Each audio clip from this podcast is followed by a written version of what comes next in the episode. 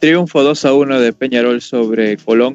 El partido inició con una gran iniciativa por parte del Carbonero que buscaba ponerse arriba en el marcador desde los primeros minutos con un Rubén Betancourt con, movimientos hacia los espacios que provocaban una mayor amplitud y profundidad para el equipo local. Colón fue mucho más directo con una abultada volante que, que propuso Julio César Falcioni para este encuentro. En los 30 minutos Colón se hace mucho más fuerte en el mediocampo, logra inclinar el juego a su favor. Sin embargo, el juego se hace mucho más friccionado. Este aspecto resultó más beneficioso para el equipo local, el equipo uruguayo Peñarol. Lo importante de ganar divididas, eso fue lo que pasó con Facundo Farías, quien anota los 32 minutos aprovechando muchas displicencias por parte de la defensa de Peñarol.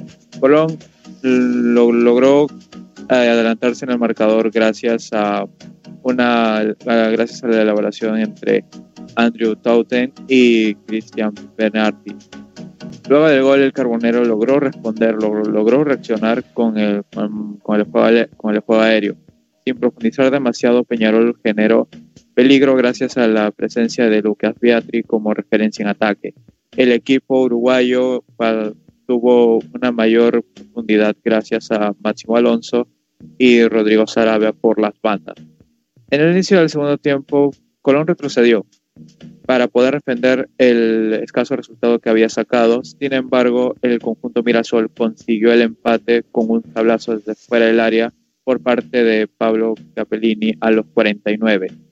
Es aquí en donde el juego se ve interrumpido por una gresca entre ambas hinchadas. En este momento Peñarol se encontraba en un momento sumamente beneficioso para su juego y esta riña como que ocupa e interrumpe esta, este momento que tuvo el equipo local.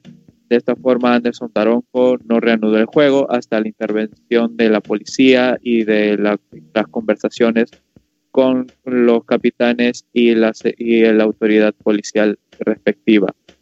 De esta forma, luego de 27 minutos el encuentro se reanudó con fuertes restricciones de seguridad. Sin embargo, la tendencia del encuentro continuó siendo igual.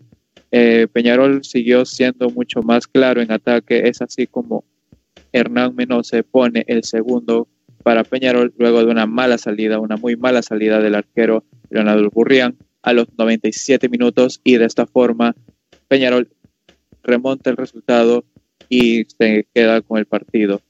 Con este resultado, Peñarol se despide de la Copa Libertadores al ocupar la última posición del Grupo H y se despide también de torneos internacionales. Por otro lado, Colón terminó la fase de grupo como primero al acumular 10 puntos en 6 partidos. Victoria de Peñarol por 2 a 1 sobre Colón en el campeón del ciclo.